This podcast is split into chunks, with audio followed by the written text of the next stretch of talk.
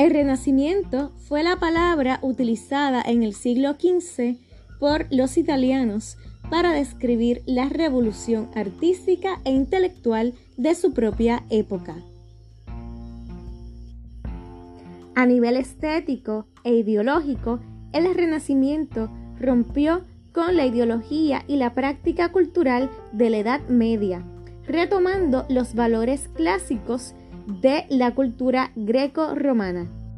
A finales del siglo XV surgirá en Europa la revolución científica, la cual marcará una transformación epistemológica en materia de física, astronomía, biología, química y matemáticas. Entre los siglos XIV y XVI se inicia una nueva tradición historiográfica europea con el humanismo italiano. Esta época se caracterizó por un renacer de las artes y las letras después de un prolongado periodo de estancamiento que se había iniciado con el decaimiento de Roma y que se comenzaba a revitalizar con el humanismo italiano del siglo XIV. Otros elementos de esta época fueron el individualismo y el realismo. Se señala además que durante este periodo nació la ciencia moderna. Ya desde el siglo XIV podemos encontrar la idea de que la humanidad había vivido casi mil años de oscurantismo.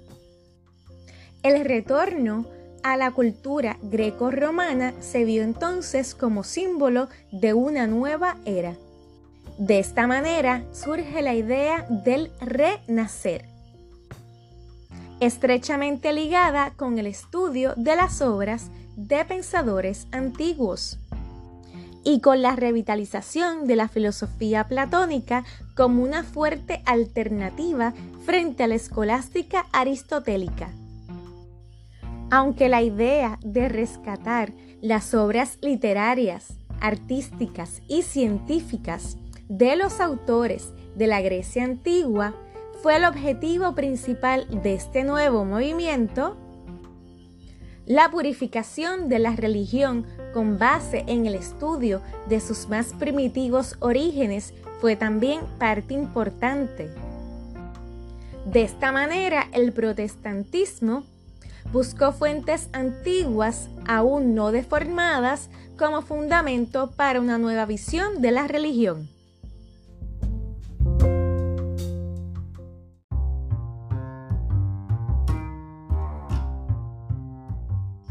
A nivel artístico, el Renacimiento tendrá varias etapas. La primera de ellas es el Quattrocento. El Quattrocento se desarrollará durante el siglo XV y su foco artístico será Florencia. El Quattrocento se caracterizará por ser un periodo de experimentación tanto en la arquitectura como en la pintura. En este periodo se introducen poco a poco las formas y los modelos greco-latinos.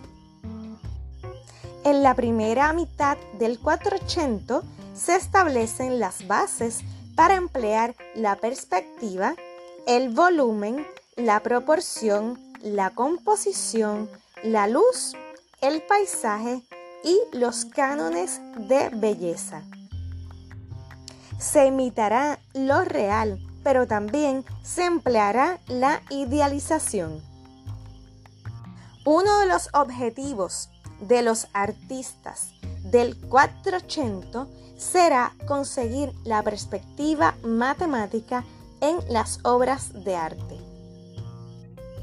En la obra La Trinidad o la Santísima Trinidad del artista Masaccio se ejecutará por primera vez y correctamente la representación de la perspectiva geométrica.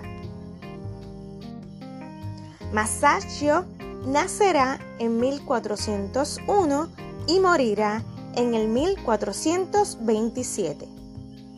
La representación que hizo Masaccio de la Trinidad era tan inusual en aquel tiempo que en un principio se llegó a creer que el pintor había abierto un boquete en la pared que mostraba el interior de una capilla colindante. La marcada configuración en perspectiva del espacio y los cuerpos de los personajes elaborados plásticamente desde dentro como estatuas forman una unidad orgánica. Este fresco, que seguramente fue pintado por el joven pintor en el año de su muerte, fue la primera vez que se creó plasticidad en la pintura mediante líneas de fuga. Fue además la primera vez en pintura donde se estableció el espacio perspectivo a través de la distribución de la luminosidad. Por ello se considera a Masaccio el pionero y el fundador de la pintura del Renacimiento. Masaccio fue el primer pintor que se dio cuenta de la importancia del descubrimiento de la perspectiva para la pintura.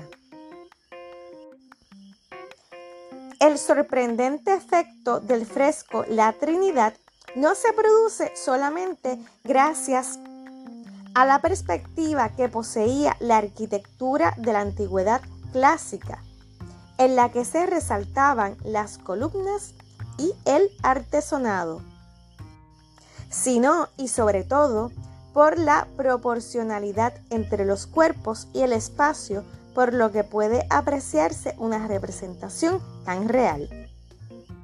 En esta obra el hombre y la arquitectura se someten a la misma medida, por lo que están en armonía.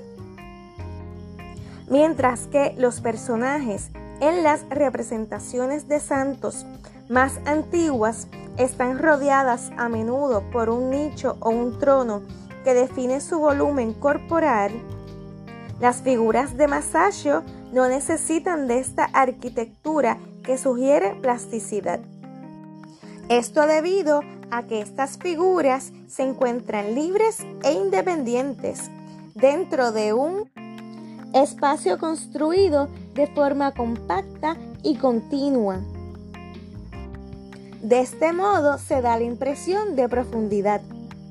Otra novedad que trajo Masaccio a través de esta obra fue la plasticidad natural alcanzada gracias al suave contraste de luz, que otorga a los personajes una presencia, independencia e individualidad desconocidas hasta entonces.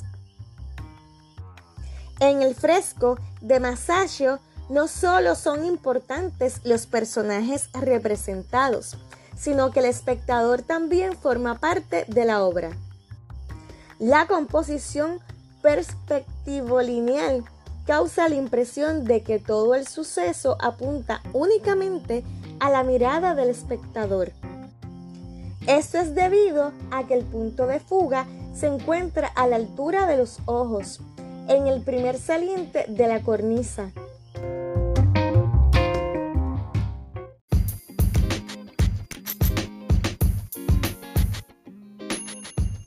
Los pintores del 480 buscarán la armonía y la simetría en sus obras. Buscarán además el equilibrio en sus paisajes.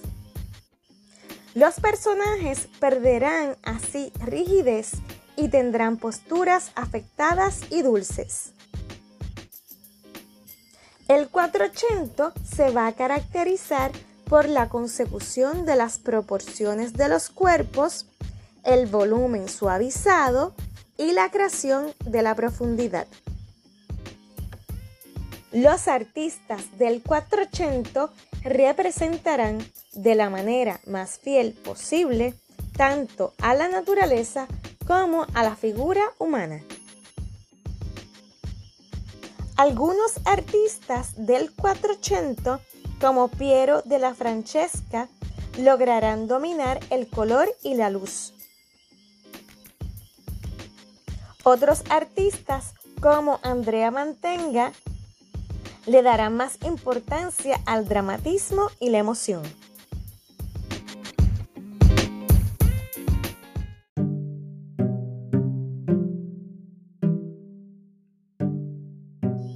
Por otro lado, el artista Paolo Uccello, en su tabla Batalla de San Romano, nos recuerda claramente a la escultura clásica, lo cual será plasmado a través de la plasticidad y voluminosidad de los caballos. La representación de la escena de la batalla, tema muy inusual en aquel tiempo porque no era sacro, surgió por encargo de la familia Medici, con motivo de la victoria de los florentinos en el año 1432. En esta obra se representan correctamente diferentes escenas desde el punto de vista de la perspectiva. A pesar del embrollo de lanzas y caballos y guerreros, la claridad y el orden dominan el cuadro. En el cuadro de Uccello, las lanzas caídas en el suelo apuntan al punto de fuga. El artista proporcionó profundidad al primer plano gracias a la disposición diagonal de las lanzas caídas. La tabla central de la serie de tres partes de la obra La batalla de San Romano muestra la derrota del condotiero de los cieneses,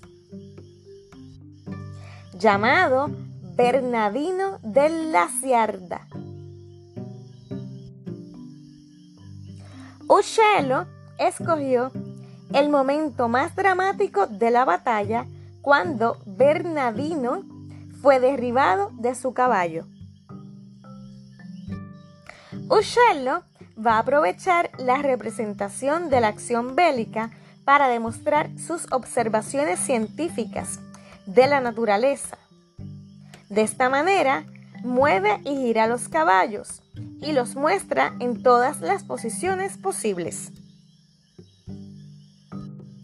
El artista deja en el centro del cuadro un espacio muy amplio para pintar el fondo.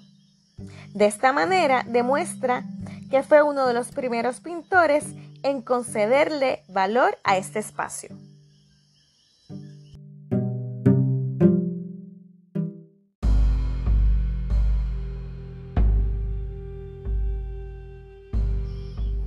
Las tres tablas, la batalla de San Romano de Paolo Uccello, estuvieron colgadas juntas en Florencia, exactamente en la entreplanta del Palacio Medicis hace 500 años. Y específicamente en la llamada habitación de Lorenzo. No se conoce con exactitud la fecha en la que Uccello pintó estos cuadros, pero sí la de la batalla que tuvo lugar el primero de junio de 1432. El poblado de San Romano se encuentra a medio camino entre Florencia y Pisa. En realidad se trató de una batalla poco significativa que simplemente fue recordada a través de la obra La batalla de San Romano de Paolo Uccello. En esa época, durante la mitad del siglo XV, Italia se diferenciaba entonces de la mayoría de los países europeos por la ausencia de un poder central. El emperador del Sacro Imperio Romano Germánico se trasladaba de Alemania a Italia solo de vez en cuando para realizar visitas cortas. El Papa no poseía en ese entonces una autoridad superior y lo mismo les ocurría a otros monarcas en otras ciudades. En la práctica, ningún poder supremo podía mediar en los conflictos. Por dicho motivo, las ciudades se declaraban la guerra constantemente unas entre otras. Como no existía una autoridad suprema en la práctica, las ciudades constantemente se declaraban la guerra unas a otras. También realizaban pactos y alianzas entre sí. Fue en este marco de guerra permanente que floreció con intensidad la cultura renacentista. La simultaneidad de la cultura y guerra puso de manifiesto que las numerosas batallas no dificultaban demasiado la vida normal de la burguesía en las ciudades y los palacios. Como es de costumbre, los ciudadanos, los cortesanos y los eclesiásticos no batallaban. Quiere decir que no iban a la guerra. Esto significa que enviaban a otros a luchar por ellos. Nicolás Maquiavelo, quien nació en 1469 y murió en 1527, escribió como referencia a aquella época, y cito, de donde Italia pasó casi por entero a manos de la Iglesia y de varias repúblicas, y como estos sacerdotes y estos ciudadanos no conocían el arte de la guerra, empezaron a tomar extranjeros a sueldo. De esta manera, el contrato de alquiler se llamaba condotta y por eso los jefes que estaban al frente de los soldados recibían el nombre de condottieri.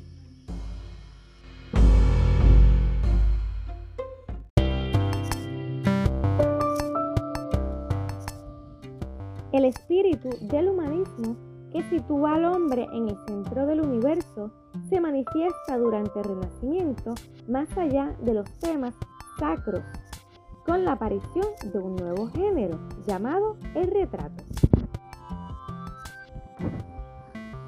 Los pintores de este periodo pusieron todo su empeño en buscar la forma de individualización más importante, el rostro, que ofrecía la posibilidad de representar los detalles con precisión y firmeza.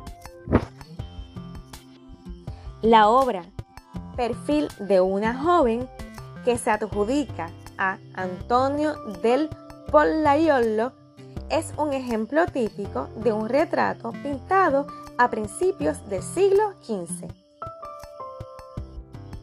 El punto de vista preferido era el del perfil, porque se creía que era la parte que menos se podía embellecer o variar.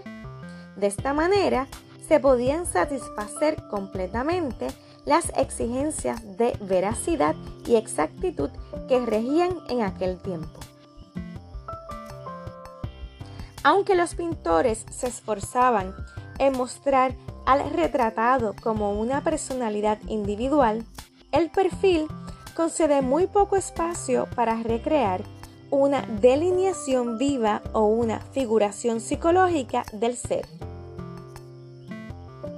Los perfiles eran tan cerrados que recuerdan los retratos de las monedas y medallas antiguas, que como se ha podido comprobar posteriormente, eran objeto de estudio para los artistas de Renacimiento.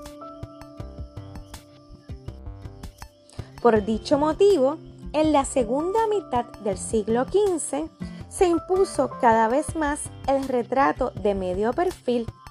De esta manera se podía caracterizar mucho más a la persona retratada y de una manera mucho más sutil.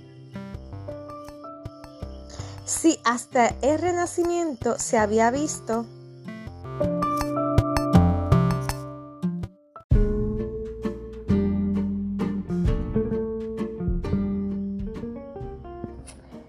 obra artística de Sandro Botticelli, los pintores del Renacimiento van a dominar a la perfección los cinco elementos más importantes de la pintura, color, espacio, plasticidad, luz y movimiento.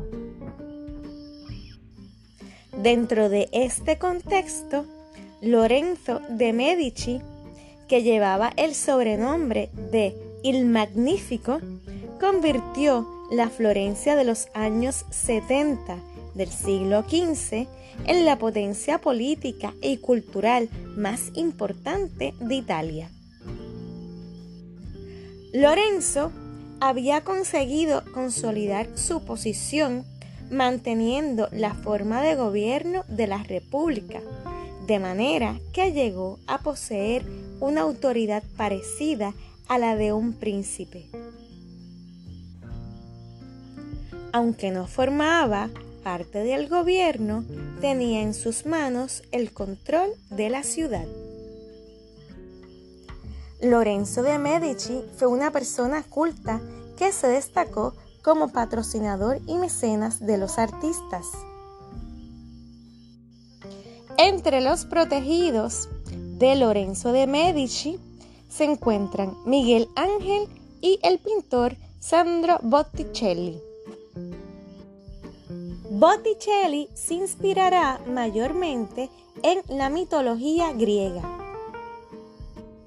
Hasta aquel momento, los pintores se habían limitado principalmente a la búsqueda e inspiración de la realidad según el ejemplo de la filosofía antigua.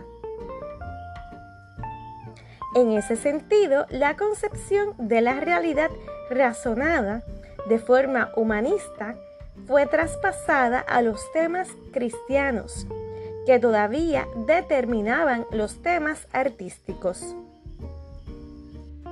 Sin embargo, a partir de la mitad del siglo XV se destacó una nueva concepción de la antigüedad clásica.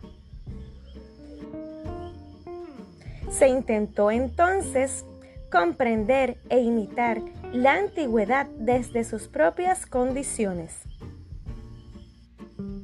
Ya en la segunda mitad del siglo aparecerán progresivamente, junto a representaciones cristianas, escenas pertenecientes al mundo de los dioses griegos.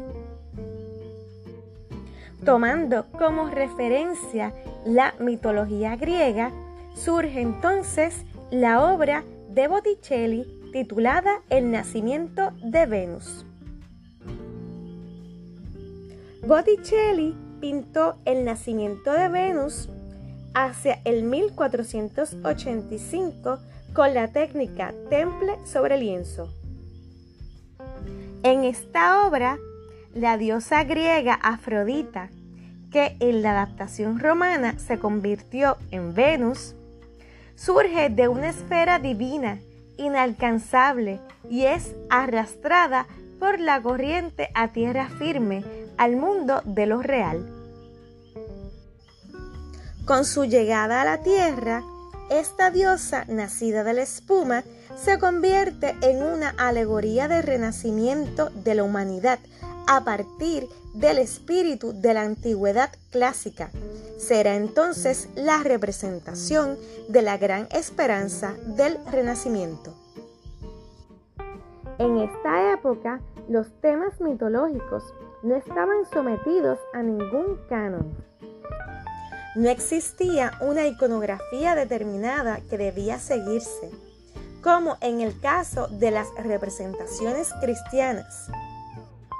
Por el contrario, los pintores que representaban temas mitológicos gozaban de una mayor libertad. Esta libertad se basaba en sus conocimientos en el ámbito de las ciencias, matemáticas, filosofía y literatura. Desde ese momento se le otorgó tanto a la pintura como a los pintores una autonomía desconocida hasta entonces. El fundamento del arte ya no será entonces la coherencia religiosa, Aunque los temas cristianos todavía dominarán por mucho tiempo la pintura, la coherencia artística va a residir entonces en las ciencias. El pintor que dominará las ciencias se va a acercar a la posición de científico. Para la segunda mitad del 480, el pintor artesano se convertirá entonces en un erudito. Este cambio marcará, entre otras cosas, la frontera entre el principio y el final del Renacimiento, cuyo máximo exponente de artista erudito será Leonardo da Vinci. Siguiendo el ejemplo de gran parte de las estatuas griegas, Botticelli representó a Venus en su obra El nacimiento de Venus como una diosa en una posición de contrapuesto entre la pierna libre y la pierna de apoyo. La serenidad del cuadro y la calma del personaje se marca con los tonos pasteles que Botticelli empleó en la representación estilizada de las figuras. Es importante señalar que hacía mil años que no se veía nada semejante en Europa, específicamente en relación al desnudo. El nacimiento de Venus será entonces el primer desnudo que se realizará dentro del contexto renacentista. La figura de Afrodita para los griegos y de Venus para los romanos fue muy venerada durante la Edad Antigua. Pero con la victoria del cristianismo, esta figura cayó en desgracia y durante la Edad Media se consideró a la diosa como la encarnación por excelencia de la lujuria y la vida en pecado. Luego de que fueran expulsados los Medici de Florencia, el monje Savonarola instauró entre 1494 y 1498 una severa teocracia en la ciudad. El martes de carnaval de 1497, este monje mandó a quemar cuadros, entre comillas, lascivos en una hoguera de las vanidades, junto con aceites, joyas y otros artefactos. Se dice que Botticelli también fue uno de los partidarios del fanático monje.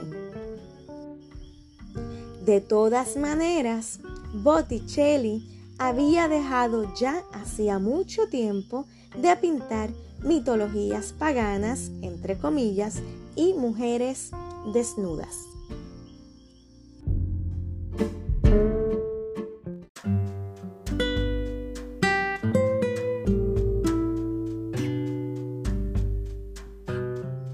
Por su parte, Andrea Manteña estaba fascinado principalmente por la fuerza sugestiva de la perspectiva. Manteña fue capaz de hacer partícipe a quien contempla cada una de sus obras.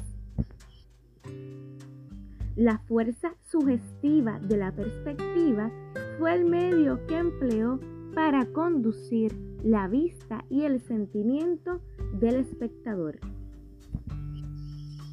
En El Cristo muerto de Manteña es admiradísimo el escorzo del cuerpo sin vida de Cristo.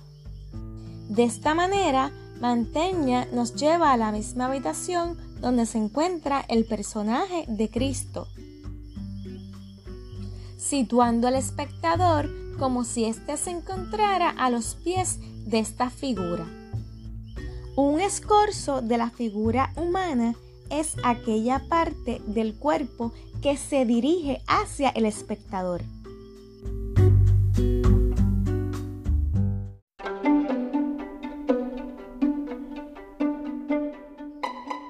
Leonardo da Vinci, maestro de todas las ciencias, es el prototipo del hombre del Renacimiento.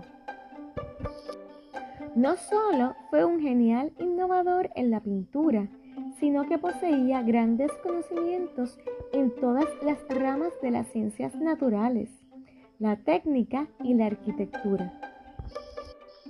Combinaba genialmente las observaciones de la naturaleza más objetivas con una pasión por la penetración artística de la realidad invisible. Como todos y todas sabemos, su pintura influyó en muchos artistas a lo largo de los siglos. Leonardo nació en 1452 en un pequeño pueblo del norte de Italia llamado Vinci. Da Vinci vivió en Florencia a partir de 1469. Allí, en 1471, inició un aprendizaje que durará alrededor de cinco años. Durante ese tiempo, su maestro fue el pintor Verrocchio. Entre sus pinturas se encuentran varias representaciones de la Virgen María, entre las que destaca la Anunciación. La Anunciación fue terminada en 1472. Da Vinci comenzó esta obra un año antes, en 1471. En el año 1482, Leonardo se trasladó a la corte de Ludovico Sforza en Milán. En la corte de Sforza, Leonardo comenzó a trabajar como retratista. Sin embargo, más adelante fungió como ingeniero de acueductos, inventor y constructor de maquinaria bélica y fortificaciones e incluso como organizador de grandes banquetes, festejos y también de representaciones teatrales. Durante su estancia en Milán, Leonardo da Vinci recibió una abundante cantidad de encargos para la creación plástica de temas religiosos y bíblicos. En este periodo llevó la técnica del difuminado, llamado en italiano esfumato, a su más alta perfección. El difuminado se alcanza mediante una suave fusión de luces y sombras. De esta manera los cuerpos pierden su rigidez y la realidad parece que se desvanece y se esfuma. Todos estos elementos causan numerosos sentimientos ante el espectador. Los contornos difuminados crean a su vez una atmósfera de libre representación pictórica, en la que el color parece adaptarse a los lugares y los objetos.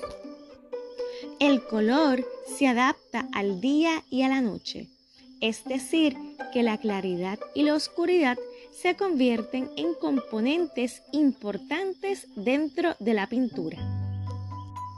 Leonardo da Vinci se presenta como un maestro de la primera pintura florentina, pero al mismo tiempo la supera. Va a sustituir entonces al dibujo como forma de expresión estrictamente lineal y geométricamente abstracta por el difuminado juego entre luces y sombras.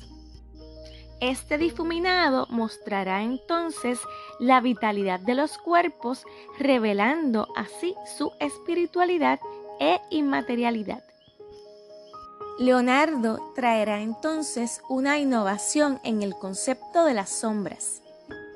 Las sombras dejarán de ser simplemente ausencia de luz y color para convertirse en un valor cromático y en un tono propio. Al igual que muchos de sus contemporáneos, Leonardo da Vinci estudió la representación de la realidad espacial mediante imágenes perspectivas sobre el plano. De esta forma obtenía una copia, entre comillas, realista del mundo, que ordenaba mediante relaciones internas de contenido y de forma en una nueva realidad conceptual de la obra. El deseo de dominar la belleza de la naturaleza, es decir, de percibirla, crearla de nuevo y superarla, se observa con toda claridad en su fresco La Última Cena. La Última Cena es un mural que fue pintado entre los años 1495 y 1498. Este cuadro fue pintado en el refectorio del convento Santa María delle Grazie de Milán, por encargo de los frailes. En la parte inferior del cuadro, frente al espectador, se extiende la mesa, de forma que quien contempla el cuadro se encuentra justamente enfrente de Cristo y los apóstoles. Cristo aquí se encuentra en el centro del cuadro y acaba de pronunciar las tan trascendentales palabras, entre comillas, y cito, en verdad, en verdad os digo que uno de vosotros me entregará. Cierra la cita. En el cuadro se puede observar cómo los apóstoles niegan esta acusación mostrando un comportamiento consternado y murmurando entre ellos. Leonardo siempre combinó el amor por la naturaleza con el deseo de investigarla científicamente, dominarla y plasmarla. Como arquitecto e ingeniero desarrolló planos e inventos futuristas, como la construcción de aparatos voladores propulsados por la fuerza muscular.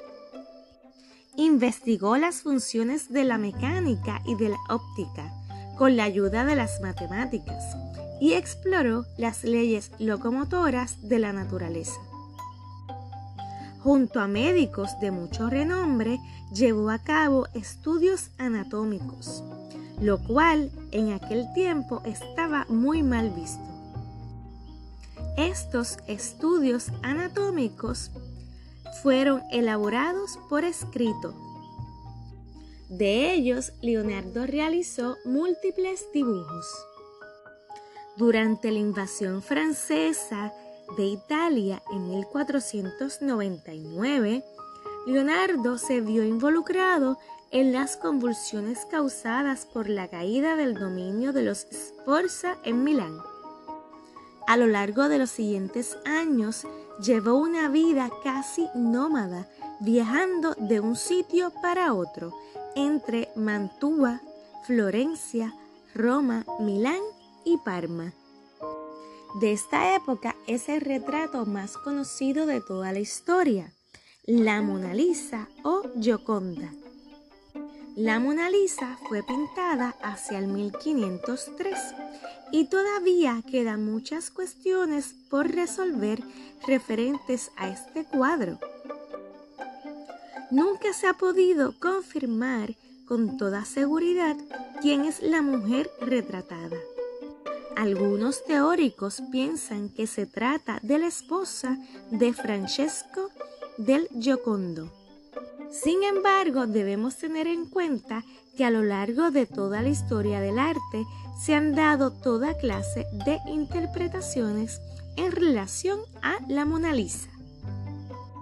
Leonardo da Vinci no solo persiguió en este cuadro una representación naturalista, sino que creó la imagen externa de una joven cuya dulce sonrisa y tranquilos y afables ojos reflejan un alma interior.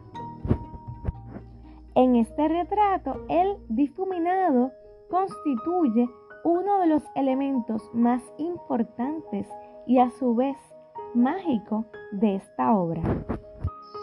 Dependiendo de las expectativas que cada uno albergue al contemplar el rostro de la Gioconda o Mona Lisa, ésta le devuelve la mirada.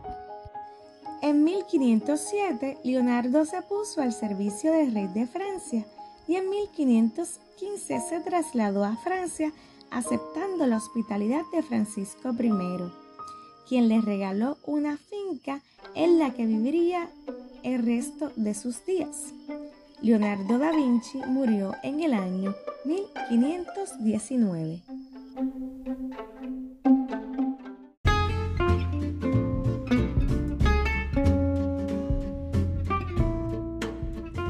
Muchos ven en Miguel Ángel el artista más completo del Renacimiento, en cuya persona y obra se muestran la grandeza y la tragedia de esta época. Sus creaciones en los ámbitos de pintura, escultura y arquitectura forman una obra unificada. En el centro de su obra se halla el ser humano como creador con toda su fuerza y sufrimiento. Para Miguel Ángel el trabajo artístico es el medio por el cual el hombre, el ser humano, puede alcanzar la conciencia individual y la comprensión del mundo y se convierte para él en una religión universal. Miguel Ángel Buonarroti nació en 1475 en una familia distinguida de burgueses en Caprese, cerca de Arezzo. En 1488 comenzó a trabajar en el taller de Ghirlandaio de Florencia. Sin embargo, será Bertoldo di Giovanni quien lo introducirá al círculo de los Medicis.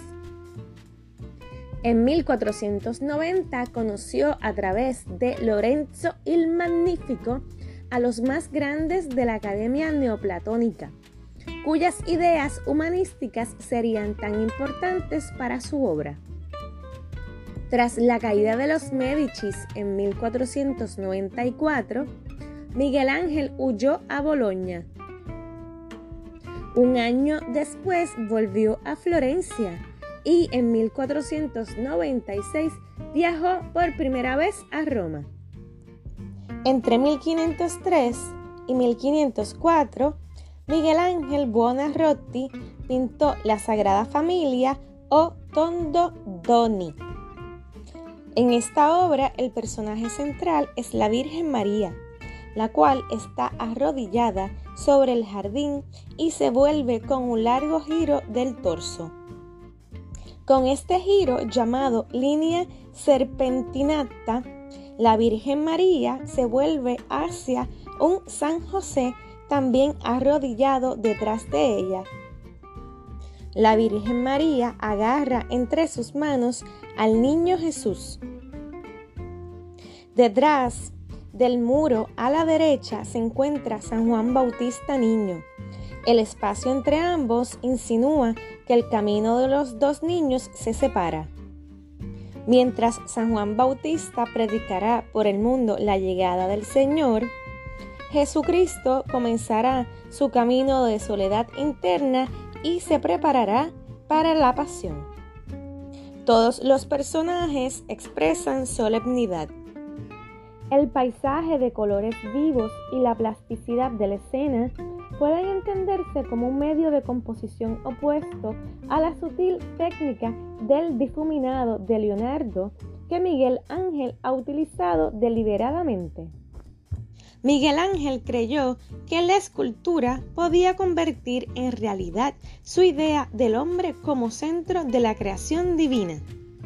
El cuerpo desnudo y gigante del hombre representa para el artista la íntegra transformación de este concepto. Como ideal pedagógico y como poder ético, este todavía se encontraba en la tradición de la antigüedad Sin embargo, Miguel Ángel tenía otra concepción de la escultura. Para el artista el cuerpo es masa y volumen que debe extraerse de la resistente piedra sometida a la gravedad de la tierra. Esta concepción también fue traspasada a la pintura. Entre 1501 y 1504, Miguel Ángel creó el famoso David. En un principio, esta escultura estaba pensada para decorar un nicho de la catedral, aunque más tarde se colocó en el Palazzo Vecchio. Las extremidades inferiores soportan el imponente peso del vigoroso torso. Todo el peso recae sobre la pierna de la derecha, definida en la antigüedad como pierna de apoyo en contraposición a la pierna libre. Mientras y al parecer el resto del cuerpo se prepara para realizar un acto de fuerza. Las manos son grandes y pesadas y esta impresión refuerza todavía más la mano izquierda apoyada sobre el hombro. Toda la tensión y energía se concentran en la cabeza y se juntan en las cejas sobre la raíz de la nariz. En la actitud y la fuerza que se proyectan en el David, los contemporáneos de Miguel Ángel ven un ejemplo de libertad e independencia como una alegoría política de la República de Florencia, así como la de las virtudes de los ciudadanos. En 1505 el Papa Julio II invitó al artista Miguel Ángel Buonarroti a Roma para confiarle la escultura de su propia tumba en la iglesia de San Pedro en Vincoli. El Papa Julio era un guerrero que, espada en mano a la cabeza de su ejército, sometió personalmente varias ciudades y las incorporó al Estado del Vaticano. Fue también patrón de las artes, reuniendo muchos prestigiosos artistas de su tiempo. Este papa tenía un genio colérico, incluso golpeó una vez a Miguel Ángel para que fuera a trabajar. Aunque Miguel Ángel prefería dedicarse exclusivamente a la escultura, el Papa Julio II le encargó la decoración de la Capilla Sixtina en 1508. En 1509 Miguel Ángel comenzó entonces con esta labor, asunto que concluiría en el año 1512 el acabado de todas las pinturas lo realizó el artista personalmente. Reprodujo el ciclo del Génesis en nueve episodios. Estos episodios comienzan con la división entre la luz y la oscuridad. Añadió a personajes independientes como profetas y antepasados de Jesús la decoración de la capilla sixtina se caracteriza por las formas y contorsiones del cuerpo humano. Estas torsiones del cuerpo humano representan la eterna movilidad. En el centro de la historia del Génesis bíblico, tal y como la interpreta Miguel Ángel, se encuentra el hombre liberado de la capacidad creadora divina con fuerza de voluntad propia. Es aquí que se encuentra el ideal renacentista en su forma más completa. En la escena de la creación, en la creación de Adán como escena central del Génesis bíblico, se encuentran dos energías muy potentes. Dios como fuerza que actúa y el hombre que todavía descansa. Solo falta la chispa que salta de un dedo al otro y que otorga al hombre su fuerza de voluntad. Dios se nos presenta como un fuerte torbellino que con el brazo izquierdo rodea a Eva, todavía inacabada, y su mano descansa sobre el hombro del niño Jesús, que todavía no ha nacido. Tras la muerte del Papa Julio II, su sucesor, el Papa León X, que provenía de la familia de los Medicis, envió al artista a Florencia para que diera forma a las tumbas de los príncipes Giuliano y Lorenzo de Medici en la Capella Medicea.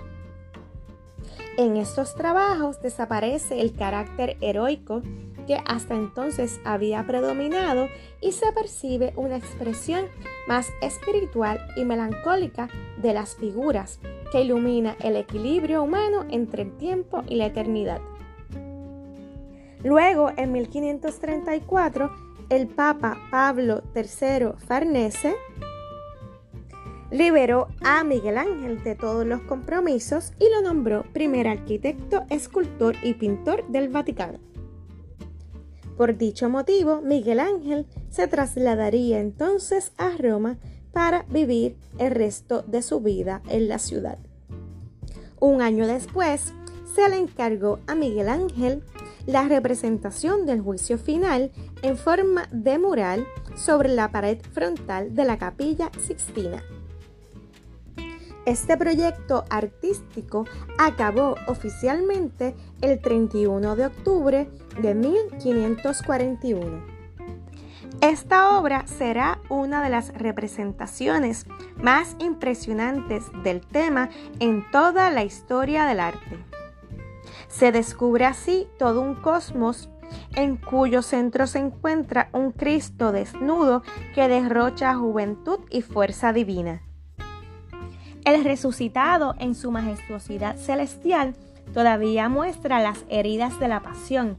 En la mitad superior del fresco, a la izquierda, puede contemplarse a los patriarcas y a los salvados del limbo con Adán. Adán será entonces el primer hombre y prefiguración de Cristo. A la derecha se encuentran los santos y los mártires con sus instrumentos de tormento. Sobre ellos se encuentran unos ángeles sin alas que sostienen con tremendos esfuerzos los pertrechos de suplicio con los que se torturó a Cristo. Debajo del Hijo de Dios, en diagonal, se sienta San Bartolomé. Este santo sujeta con su mano su piel. La misma representa el martirio. Se cree que el rostro de dicha piel es un autorretrato de Miguel Ángel. En la parte inferior, debajo de Cristo, los ángeles tocan las trompetas del juicio final. A la izquierda, los muertos se levantan de sus tumbas. Sobre los muertos, los elegidos ascienden al cielo. Sin embargo, el ascenso no es fácil, deben sobreponerse a la gravedad con esfuerzo, agarrándose a otros cuerpos y ayudándose entre ellos. En el lado opuesto se encuentra a la misma altura la caída al infierno de los condenados. Los ángeles vengadores van a rechazar a los condenados, empujándolos a la tierra donde los demonios tomarán y arrastrarán sus cuerpos hacia el infierno. El artista representa el acto final de la historia de la humanidad como una inhumana tragedia cósmica. La desnudez de las figuras que se encuentran en el juicio final provocó la indignación de varios papas posteriores, en especial de los papas que participaban en la contrarreforma. Se acordó entonces que el alumno de Miguel Ángel, llamado Ángel Daniel da Volterra, cubriera entre 1559 y 1560 toda parte obscena de la pintura para salvar así el fresco de la destrucción planeada por la Inquisición. En los últimos años de su vida, el maestro Miguel Ángel se dedicó principalmente a realizar diseños de iglesias y a trabajar en la Basílica de San Pedro de Roma. Para la Basílica de San Pedro de Roma, Miguel Ángel diseñó una cúpula de madera que llevaría a cabo su alumno Della Porta en 1590, según los planos del maestro. Miguel Ángel murió en febrero de 1564 en Roma.